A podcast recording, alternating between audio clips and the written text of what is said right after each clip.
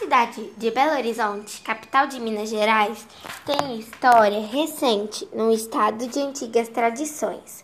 Foi fundada em 12 de dezembro de 1897, cerca de 150 anos após a criação da primeira cidade mineira, Mariana, em 1745.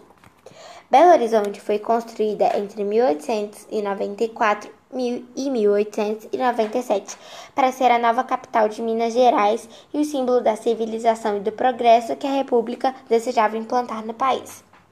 A região de Belo Horizonte começou a ser povoada em 1701 pelo bandeirante João Leite Ortiz. Em suas, em suas terras nasceu arraial Curral del Rei, em 1707 nome que iria pendurar até a fundação da nova cidade. Em 1893 foi promulgada da lei que determinava a mudança da capital Vila Rica, atual Ouro Preto, para Belo Horizonte. A cidade foi construída de forma planejada, inspirada nos modelos de urbanos de Paris e Washington.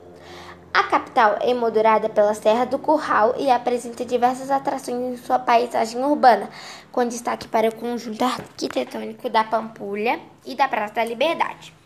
A Pampulha foi erguida entre 1942 e 1943, durante a administração de Juscelino Kubitschek na prefeitura. Um dos seus principais atrativos, a igreja São Francisco de Assis, é o cartão postal de Belo Horizonte, um dos principais trabalhos do arquiteto Oscar Niemeyer, que se tornou mundialmente conhecido pela construção de Brasília. Já o conjunto da Praça da Liberdade, onde está localizado o Palácio da Liberdade, sede do governo mineiro, data da época da fundação da capital entre 1895 e 1897.